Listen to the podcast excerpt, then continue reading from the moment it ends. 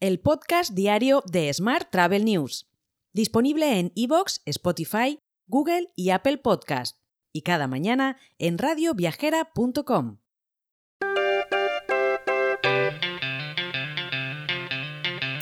Saludos y bienvenidos, bienvenidas un día más al podcast de Smart Travel News. Yo soy Juan Daniel Núñez y esta es la actualidad turística del día. España recibió 63,6 millones de pasajeros internacionales entre enero y agosto, un 20% más respecto al mismo periodo de 2022 según los datos difundidos ayer por Tour España.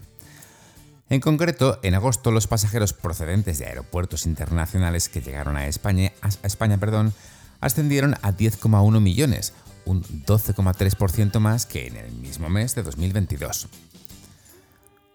Más temas. Madrid acogió el tercer Travel Meeting Red de Ciudades AVE, un encuentro en el que agencias de viajes pueden conocer de primera mano las novedades de los destinos integrantes de la red.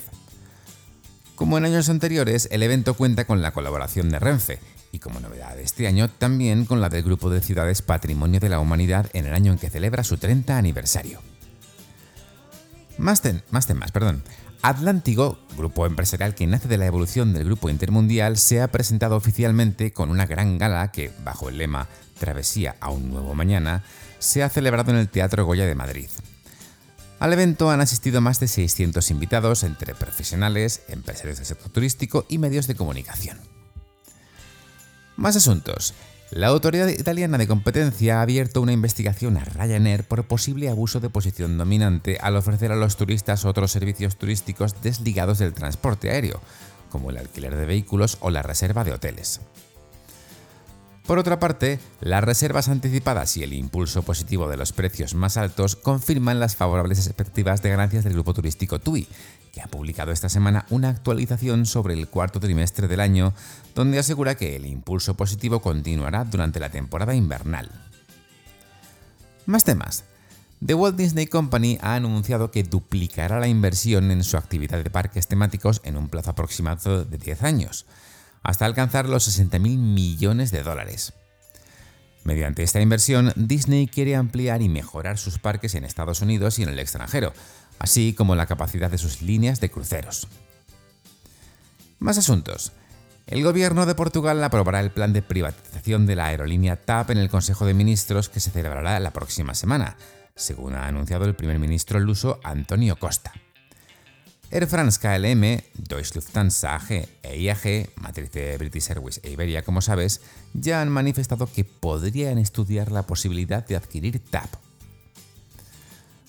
en otro orden de asuntos te cuento que la plataforma representativa estatal de personas con discapacidad física y orgánica, PREDIF, cambia de nombre y de imagen. Ayer por la mañana presentó su nueva marca Impulsa Igualdad administraciones públicas, entidades de discapacidad, colaboradores y otras personalidades. Y España, junto a Italia, China, Alemania y Francia, forma parte del puñado de países que ha alcanzado el medio centenar de sitios culturales, naturales o mixtos que son declarados como Patrimonio de la Humanidad. Menorca se sumó hace muy poco a esta lista del Patrimonio Mundial de la UNESCO con el proyecto Menorca Talayótica, una odisea ciclopea insular. Alcanza así España su quincuagésima, dicho bien, inscripción en el listado.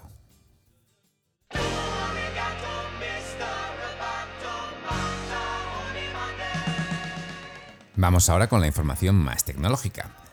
Hace algo más de un año la compañía Mirai lanzó su módulo comparador de precios y paridad, totalmente integrado de manera nativa en su motor de reservas con el que puedes mostrar a tus clientes los precios de las principales OTAs sin necesidad de salir de la web, manteniendo el look and feel, que se llama ahora, colores, tipografía, etc. Ahora, dentro del módulo hay nuevas herramientas, como los mensajes personalizados y una sección para mostrar las reviews de tu establecimiento. Y hablando de reviews, el estudio Sigi Review Pro Guest Experience Benchmark, que así se llama, para el segundo trimestre de 2023, reveló que Booking.com generó más del 39% de las opiniones de hoteles durante el periodo, pero pierde terreno año tras año, mientras que Google, con un 32%, aumentó su cuota. Más temas. Aedias, proveedor mundial de software y servicios de revenue management para hotelería, ha anunciado que su producto estrella, el software de RMS G3, ya está disponible en español y en francés. Más innovación. Google está aumentando aún más su funcionalidad de inteligencia artificial generativa BART para el mundo de los viajes. Ahora se pedirá a los usuarios de BART que se vinculen a otras cuentas de Google, como Gmail, Docs o Drive. Esto permitiría a BART resumir y, responder a preguntas sobre los datos personales de los usuarios, como los preparativos de sus próximos viajes. Por su parte, TUI Airline ha implantado completamente la solución SITA OptiClimb en sus cinco aerolíneas como parte de la agenda de sostenibilidad del grupo para reducir las emisiones de las aerolíneas. El despliegue más amplio de la innovadora tecnología de SITA se produce tras el éxito de su despliegue parcial, que permitió ahorrar hasta 200 kilogramos de combustible y 600 de CO2 por avión y día. Y hoy también te cuento que el programa Erasmus en España ha experimentado un crecimiento notable, con un aumento significativo de 40.000 estudiantes en el último año, marcando una tendencia en la formación internacional. Pero lo interesante es que el avance tecnológico facilita este tipo de intercambios. De hecho, el traductor V4 elimina las barreras lingüísticas, permitiendo una comunicación en más de 108 idiomas para una experiencia de viaje sin obstáculos.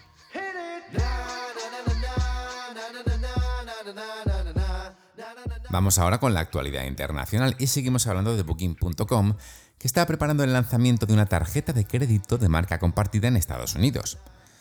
Según una publicación en LinkedIn, Jonathan Rosman, que anteriormente dirigió los productos de tarjetas en JP Morgan Chase y la estrategia de fidelización de aerolíneas en American Express, y que también trabajó en Travelport, British Airways y Sabre, que estaría al frente de esta iniciativa de Booking.com.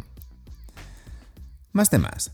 Dubai supera a Las Vegas en número de habitaciones de hotel. A finales de este año, la ciudad tendrá más de 154.000 llaves en oferta para los viajeros, según datos de Night Frank, superando así a Las Vegas, que cuenta con 151.000 llaves de hotel, según la Autoridad de Convenciones y Visitantes de la ciudad.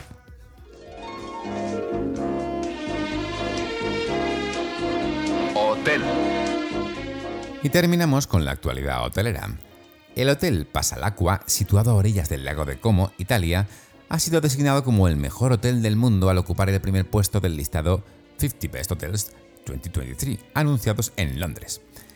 Le siguen en cabeza dos asiáticos, el Rosewood de Hong Kong y el Four Seasons de Bangkok, mientras que dos hoteles de lujo españoles aparecen también en el prestigioso ranking, el Four Seasons de Madrid en el lugar 24 y el Six Senses de Ibiza en el 49. Más temas. Eurostars Hotel Company escala cuatro posiciones en el ranking que, anualmente elabora la revista norteamericana Hotels Magazine y se convierte así en la única cadena española en mejorar su posicionamiento. La cadena hotelera del grupo Otusa pasa del, puesto 70 al 66 en una clasificación que mide el incremento del número de habitaciones ofertadas respecto al ejercicio anterior y que aglutina a las principales 200 compañías a escala mundial. Mientras, el Meliá Benidorm será el hotel oficial de la Benidorm Half, el evento deportivo que recoge las distancias de media maratón y de 10K, el 10.000 vaya, se celebrará el próximo 25 de noviembre en la ciudad y ya cuenta con 3.000 inscritos. Más temas. José Chacón se une a la plantilla de la estructura central de AZZ Hoteles como director comercial corporativo. Con 23 años de experiencia profesional dentro del sector hotelero, ha desempeñado cargos de responsabilidad en el área comercial de cadenas como NH, Vinci y la Unión Meliá. Y por último, puedo hablar de Eurostars para contarte que ha abierto las puertas del nuevo Aurea Toledo, ubicado en pleno corazón del casco antiguo en Pozo Amargo. Se trata del primer establecimiento en la ciudad de la marca boutique de hoteles de autor Aurea Hotels, que se caracterizan por estar vinculados estrechamente al destino y su cultura. Te dejo con esta noticia. Mañana, por supuesto, más actualidad turística. Hasta entonces, muy feliz jueves. Si quieres apoyar este podcast, déjanos tus valoraciones y comentarios en Spotify, Evox o Apple Podcast. Recuerda que puedes suscribirte a nuestra newsletter diaria entrando en smarttravel.news en la sección Suscríbete. También puedes recibir un mensaje con este podcast y los titulares del día directamente en tu WhatsApp. Solo tienes que añadir a tu lista de contactos el número 646 572 336 con el más 34 delante si nos escribes desde fuera de España, y después enviarnos un WhatsApp con la palabra alta. Gracias por escucharnos.